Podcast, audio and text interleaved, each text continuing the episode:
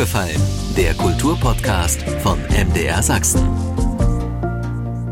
Ich bin Stefan Bischoff und rede hier im Podcast über sächsische Kultur. Von A wie aufgefallen ist uns bis Z wie zuhören, was andere denken. Willkommen zur neuen Ausgabe. Es ist das deutsche Kinoereignis des Jahres für alle, die Dokumentarfilme lieben, Dokumentar- und Animationsfilme und auf diese Weise Horizonte erweitern wollen. Eine ganze Woche lang Dokumentar- und Animationsfilmfestival in Leipzig. Zum inzwischen 65. Mal. Christoph der Hechte ist Intendant und künstlerischer Leiter des Festivals und in diesem Jahr zum ersten Mal in seiner Amtszeit, die vor zwei Jahren begonnen hat, der Chef eines nicht Krisenfestivals. Hallo, Herr Techte. Hallo. Jetzt also wieder Doc Leipzig in voller Breite, in vollen Sälen vor Ort. Fühlt sich das für Sie nach Ihren ersten beiden schwierigen Jahren wie, wie so ein Aufatmen an? Natürlich tut es das, ja, selbstverständlich. Wir sind aber auch gespannt, ob die Zuschauer denn wirklich zurückkommen. Noch ähm, sind wir am Bangen und Zittern quasi, dass die Kinos wirklich wieder voll werden. Weil ich weiß schon, dass es noch viele Menschen gibt, die gewisse Vorbehalte haben, sich wieder in vollbesetzte Kinos zu setzen. Ich denke, man braucht das nicht zu haben, aber wir werden sehen. Also die Akkreditierten sind jedenfalls in sehr großer Zahl wieder zurückgekommen. Wir haben mehr als 1300 äh, Fachgäste in Leipzig in der äh, Doc-Woche, wie es hier in Leipzig immer heißt. Und äh, ich hoffe, dass wir auch die Zuschauerzahlen von 2019 annähernd wieder erreichen können. Mhm. Was tun Sie dafür? Wir werben sehr viel, wir machen alles, was wir nur können. Und äh, ich bin die ganze Zeit unterwegs äh, an der Universität. Ich äh, poste auf Social Media, das macht das ganze Team. Mhm. Und wir haben die Stadt voll plakatiert, große Banner am Hauptbahnhof, äh, ganze Häuserwände, so Brandmauern sind mit unserer Werbung voll. Also ich kann nur hoffen, dass das so aufgeht. Ja. Und dass auch denen, die jetzt neu kommen, den äh, Studenten, Studenten, die gerade ihr Semester beginnen, äh, Doc Leipzig ganz schnell ein Begriff sein wird. Ja, und äh, spüren Sie nicht auch so eine Sehnsucht nach äh, wieder Kino, richtig im Kino? Also ich fand das ja wirklich sehr schlüssig, was Sie in den letzten Jahren online gemacht haben, aber ich muss ehrlich sagen, ein Film ist ein Film und den will ich mir nicht auf meinem Laptop angucken. Absolut. Und wir haben den Online-Bereich zwar nicht ganz gestrichen. Es gibt immer noch die Möglichkeit, auch an den äh, Fachveranstaltungen des Festivals online teilzunehmen. Wir haben einige Filme, die Preisträgerfilme, ausgezeichnete Filme nennen wir das, die wir in der Woche nach dem äh, Festival noch online im Doc-Stream zeigen. Aber das wird nur eine Auswahl sein. Und äh, im Wesentlichen heißt es, wenn man die Filme sehen möchte, dann sollte man sich ins Kino setzen, wo man ja auch ganz anders wahrnimmt. Äh, nicht so wie im Fernsehen, wo die Filme die ganze Zeit schreien, hier, guck mich, guck mich, sondern mhm. wo man sich wirklich auch einlassen kann auf Filme, die vielleicht etwas langsamer sind, die, die äh, intuitiver arbeiten als dieses ständige Aufmerksam Aufmerksamkeitsgeheische, ähm, was man bei vielen Fernsehproduktionen leider ähm, mhm. feststellen muss. Weil es da einfach keine Leinwand gibt und man nicht eingehüllt wird in diesen ja, Film. weil man natürlich immer die Wahl hat, schnell weiterzuschalten. Das heißt, die Filme ja. müssen ähm, anders geschnitten sein, sie müssen anders äh, musikalisch unterlegt sein. Aber das ist was anderes als ein Kinofilm im Kino. Ja. Fans des Festivals, die glücklich sind, wieder vor Ort in den Leipziger Kinos Filme schauen zu können, sprechen oft vom besonderen Geist des Doc Leipzig. Was ist der Geist des Festivals dieses Jahres? Da ist auf jeden Fall viel Begegnung, da ist Austausch, da sind etliche Möglichkeiten, wo sich äh, ganz nah die äh, Filmschaffenden und das Publikum begegnen und austauschen können. Und man muss immer sich vorstellen, die meisten, die hier ihre Filme zeigen, zeigen sie zum allerersten Mal. Die sind hungrig nach Feedback. Die wollen wissen, was die Zuschauer denken. Die wollen sich auseinandersetzen über die Filme, über die Art, wie sie gemacht sind. Die sind alle noch ein bisschen unsicher und aufgeregt. Und äh, die Zuschauer sind das größte Geschenk, äh, was man diesen Filmschaffenden machen kann. Hm. Also Begegnung. Begegnung unbedingt, natürlich, mhm. überall. Und ich meine, die Stadt hat gerade die richtige Größe für so ein Festival. Nicht so klein, dass es, äh, dass es nicht voll wird und nicht so groß, dass es untergeht.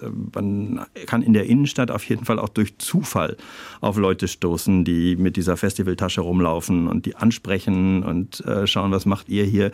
Also die Umgebung ist, ist ziemlich ideal. Und wie ich gesehen habe, werden wir zur Eröffnung auch so gutes Wetter haben, dass wir ähm, mit richtig guter Stimmung ins Festival starten. Das wünsche ich Ihnen auf jeden Fall. Film ist ja ein ganz aufwendiges Medium, deshalb auch selten schnell. Wie nehmen Sie die aktuelle Situation, also die aktuelle Kriegssituation und deren Folgen, die alle bewegen, über die wir alle jeden Tag äh, erneut reden, wie in, können Sie die überhaupt aufnehmen?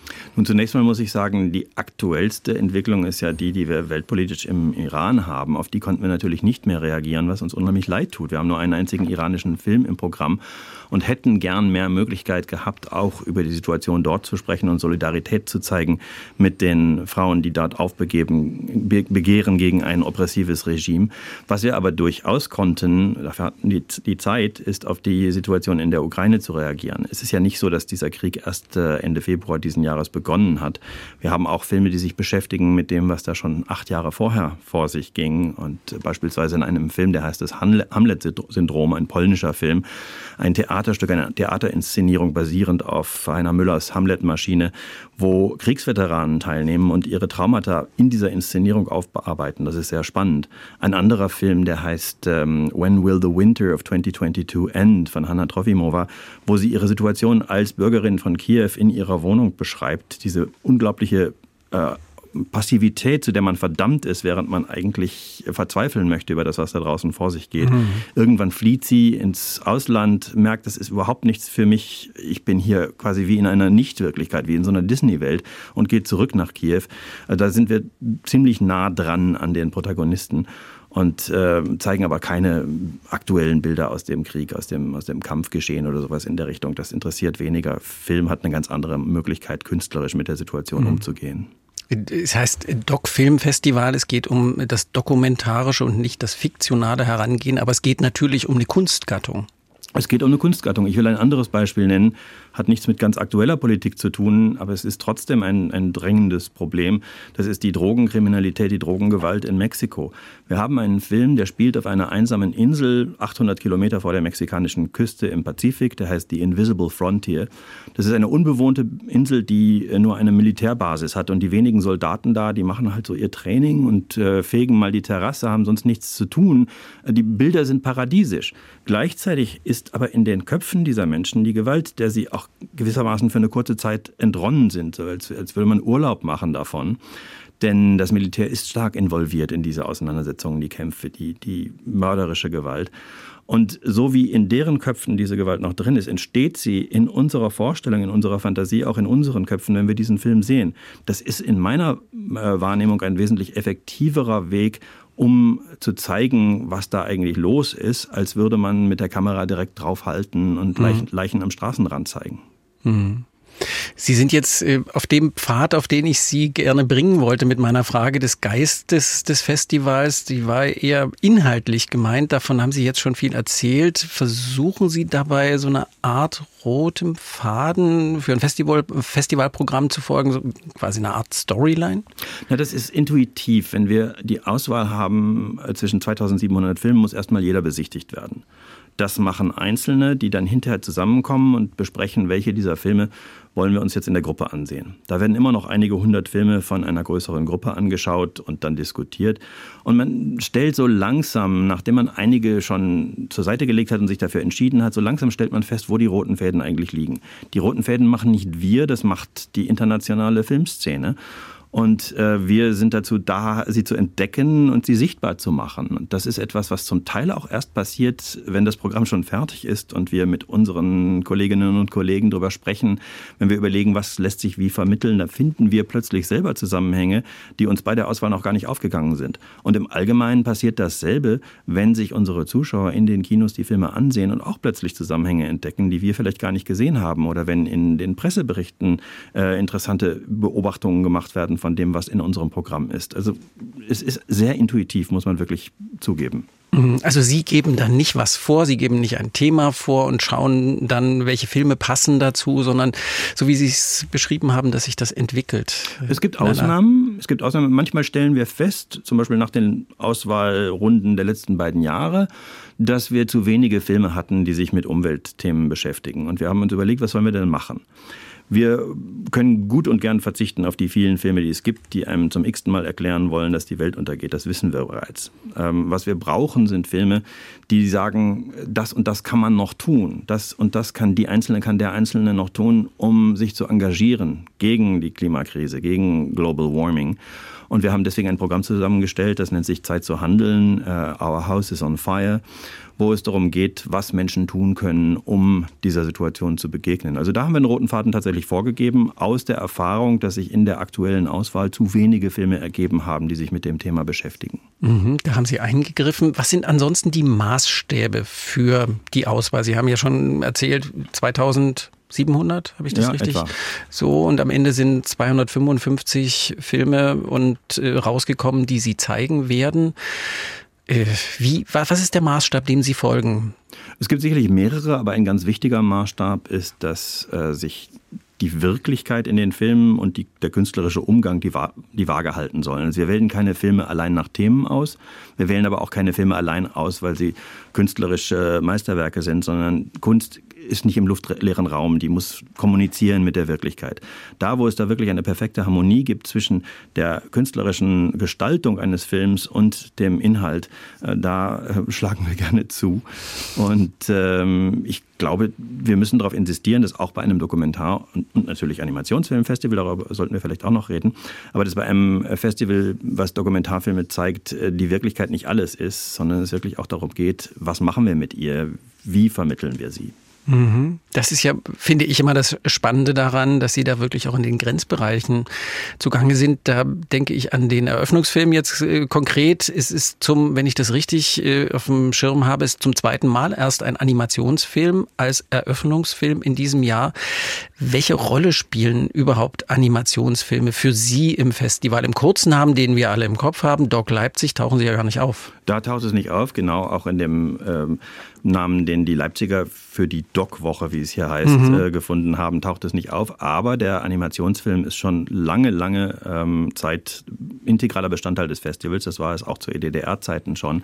Und ich würde sagen, wenn es diese Kombination nicht schon gäbe, dann müssten wir sie erfinden, weil wir haben damit wirklich ein Alleinstellungsmerkmal. Kein anderes bedeutendes Festival verbindet in dieser Weise Dokumentar- und Animationsfilm. Und da gibt es eine ganze Menge Schnittmengen, die auch in dem Eröffnungsfilm zu sehen sind. Zum einen gibt es viele Dokumentarfilme, die äh, vor diesem Problem stehen, dass man bestimmte Dinge nicht zeigen kann oder nicht zeigen will und ähm, dadurch äh, auf die Animation kommt als Weg der Vermittlung von, ich würde mal sagen, äh, tabuisierten Themen oder auch Themen, mhm. für die es keine, keine Bilder gibt. Ja, Reenactment macht man sonst ganz häufig? Reenactment ist etwas, was man seltener im künstlerischen Film findet, mhm. außer es ist wirklich sehr künstlich, äh, so das, man nennt das auch Performing Documentary, mhm. ähm, aber das ist seltener. Ähm, ich finde, dass äh, die Art und Weise, wie immerhin ein, ein preisgekrönter großer Film wie Waltz with Bashir äh, eine dokumentarische Handlung vermittelt, allein über die Animation äh, herausragend. Und das muss nicht den ganzen Film so annehmen, dann ist es das äh, sogenannte Animadoc,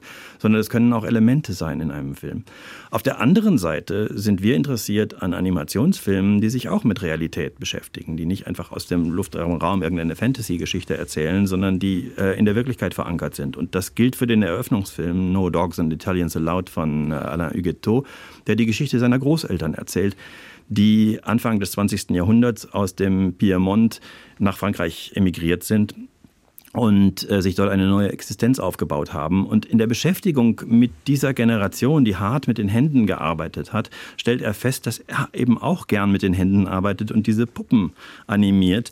Die sehen ähm, aus wie aus Knete gemacht. Ich habe den Trailer gesehen, das hat mich so bewegt, dass ich gedacht habe, ich will das unbedingt sehen. Ja, es ist wunderschön. Es ist nicht aus Knete, es sind ähm, Puppen, die ähm, er tatsächlich Schritt für Schritt, Bild für Bild äh, animiert mit den Händen, wo er aber auch immer wieder eingreift. Manchmal sieht man auch seine reale Hand Hand ins Bild kommen und zum Beispiel eine Tasse Espresso von seiner Großmutter entgegennehmen und dann sagt er, oh, ist der stark.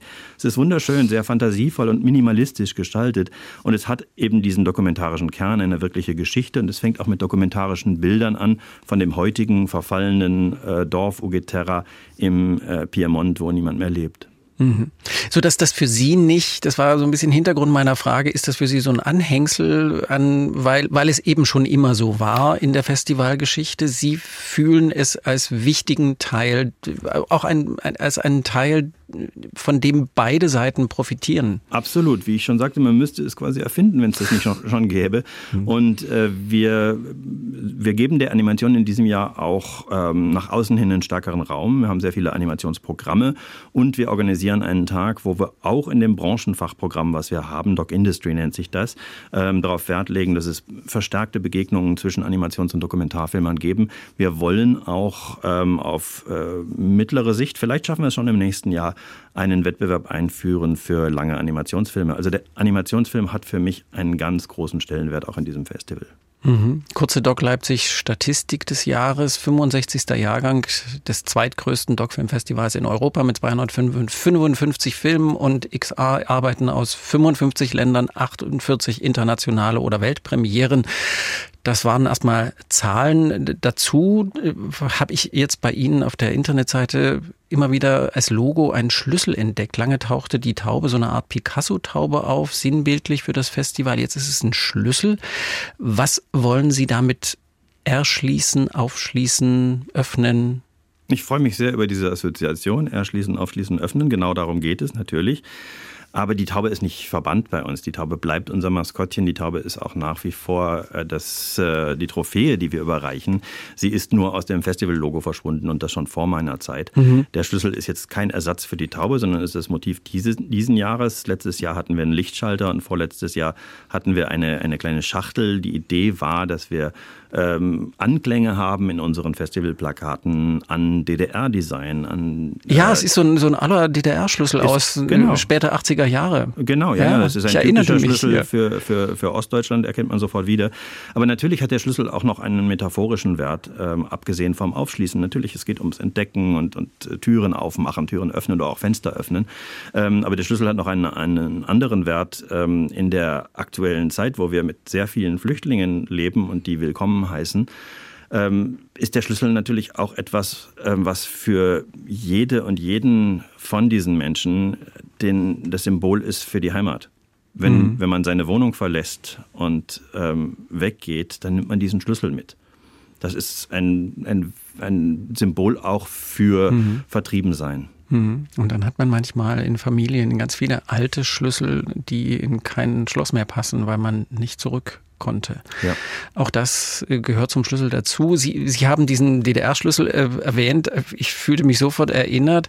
Ähm, es werden auch einige alte DDR-Produktionen in der Dokumentarfilmreihe zu sehen sein. Warum haben Sie sich für diesen Blick zurück entschieden? Schon seit einigen Jahren widmet sich die Retrospektive des Festivals Deutsch-Deutschen oder DDR-Themen. Das fing an, indem wir im vergangenen Jahr, äh, nachdem einige von uns dieses Buch gelesen haben, Sie von äh, Cornelia Klaus und dem gerade verstorbenen Ralf Schenk, mhm. über DDR-Regisseurinnen feststellten, es gibt relativ wenige da, unter diesen Porträts, die sich mit Dokumentaristinnen beschäftigen. Sehr viel Fiktion, sehr viel Spielfilm. Und dann haben wir genauer äh, hingeschaut und festgestellt, ähm, die Dokumentaristinnen der DDR waren tatsächlich in der Minderheit. Ähm, obwohl die Gleichstellung von Mann und Frau im Berufsleben in der DDR sicherlich weiter fortgeschritten war als im Westen, hat im Dokumentarfilm die Frau doch eher die Rolle der Dramaturgin eingenommen und stand selten hinter der Kamera, hat selten äh, Regie geführt. Und wir wollten einfach untersuchen, was gibt es da? Welche Möglichkeiten hatten Frauen? Haben sie spezifische Filme gemacht? Haben sie eher das gemacht, was Männer auch machten? Äh, und es ist eine, eine Entdeckungsreise durch ein Stück Filmgeschichte, was nicht ausreichend bekannt ist. Und äh, da gibt es auch einige Namen, die man nicht häufig genug genug gehört hat und die wirklich tolle Sachen geschaffen haben. Angelika Andres äh, zum Beispiel. Die, die, mit mehreren Produktionen auftaucht? Ja, die ja. in der Retrospektive vertreten ist und der wir außerdem noch in Zusammenarbeit mit der DEFA-Stiftung eine Matinee gewidmet haben, weil es so viele interessante kurze Arbeiten von ihr gibt. Mhm. Was war der Maßstab für die, Aus, für, die, für die Auswahl dieser Filme? Das ist ja jetzt dann auch ein schwieriges, äh, ein schwieriges Feld, weil natürlich Filme in einem politischen Umfeld entstanden sind. Selbstverständlich, natürlich. Wir stellen auch fest, es gibt einige Filme, die durchaus propagandistische Töne anschlagen. Es gibt auch andere, die sehr überraschend ähm, offen Kritik üben. Die Auswahl hat eine junge Kollegin von mir gemacht, ähm, Caroline Weidmer, zusammen mit ihrem Mann, der auch Filmkritiker ist, äh, Felix äh, Mende. Und äh, die beiden sind äh, eine Generation, die die DDR nicht mehr bewusst miterlebt hat. Sie ist zwar aufgewachsen in der, in der Lausitz, ihre Eltern sind DDR-Generation, aber sie hat Abstand dazu. Und das war mir ganz wichtig, dass das niemand macht, ähm, der sowieso schon Bescheid weiß, sondern dass es eine neue Entdeckungsreise ist. Die beiden haben ein sehr schönes Gespräch in unserem Katalog veröffentlicht, wo sie sich darüber unterhalten, wie sie da vorgegangen sind. Es ist sehr spannend und macht Lust auf dieses Programm. Mhm. Ich war ganz verblüfft über diese Auswahl und bin auch ganz neugierig. Zusätzlich eröffnen sie sich neben dem Blick nach hinten auch erneut den Grenzbereichen des Genres und laden Gäste während des Doc Leipzig oder der Doc-Woche, wie auch immer, immer, wie würden Sie das? Ich sage immer Doc Leipzig für das Doc Leipzig für das Doc Film Festival. Wie sagen Sie das? Also ich äh, halte mich natürlich an unseren offiziellen Titel Doc Leipzig, aber wenn ich der die das, der die das, äh, das hat dann keinen keinen okay. äh, Artikel, aber ich äh, ertappe mich häufiger und häufiger dabei, dass ich doch wieder die Doc Woche sage, mhm. weil äh, das ist äh, in Leipzig der gängige Begriff. Ja, also Doc Leipzig, ich war abgeschweift. Sie, Sie laden in das Museum der Bildenden Künste ein, um Neuland zu entdecken. Doc Neuland mit Extended Reality Erlebnissen, also Film mit XR-Brille. Aber ist Film das richtige Wort für das, womit man sich dort beschäftigen kann? Darüber stolpere ich auch. Bei Film denkt man ja an etwas Lineares, was einen Anfang und ein Ende hat. Und diese Arbeiten sind oft so, dass man selbst bestimmt, wo der Anfang und wo das Ende ist und wo man hinguckt, wo man hingeht. Man bewegt sich ja auch, während man diese Brille aufhat. Es gibt sehr unterschiedliche Techniken da, aber im Wesentlichen ist das eine äh, nicht lineare äh, Bilderfahrung, ähm, Umwelterfahrung, die auch anders als im Kino, wo man gemeinsam mit vielen anderen Menschen schaut, ähm, eher individuell ist. Also nochmal wirklich ein ganz anderes Medium, in dem es aber für sowohl die Animation als auch für den Dokumentarfilm oder für die dokumentarische Sichtweise äh, sehr viele Möglichkeiten gibt, äh, die es zu erforschen und auszuprobieren lohnt. Mhm. Trifft das, äh, was dort zu sehen sein wird, den Kern der Doc-Woche? Ich denke, es ist äh, nicht der Kern, nein, aber es ist eines der vielen Felder, die unmittelbar damit zusammenhängen und die auch einen Einstieg ermöglichen können in die Doc-Woche indem äh, wir nämlich dieses, äh, diese Ausstellung äh, völlig kostenlos anbieten. Da kann jeder hingehen. Äh, wer interessiert ist und sich das anschaut und dann Lust hat, mehr zu sehen, kann ja danach auch ins Kino gehen. Diesem Prinzip folgen wir auch bei den Vorführungen, die wir im Hauptbahnhof haben, die kostenlos sind jeden mhm. Abend und an dem äh, Abend, am Samstagabend im Polnischen Institut, wo wir insgesamt 25 Filme aus Mittel- und Osteuropa zeigen, aus fünf Ländern je fünf Filme.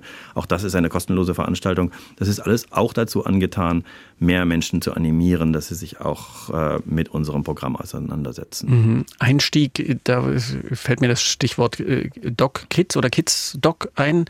Da versuchen, wenden Sie sich ja auch an sehr kleine Kinder. Ja, ab drei Jahren in der Tat. Ja. Wobei wir anfangen mit Animationsfilmen, das liegt auf der Hand. Und erst, äh, wir haben unterschiedliche Programme für Dreijährige, Fünfjährige, Siebenjährige. Erst bei den Siebenjährigen geht es dann auch los mit den Dokumentarfilmen. Mhm.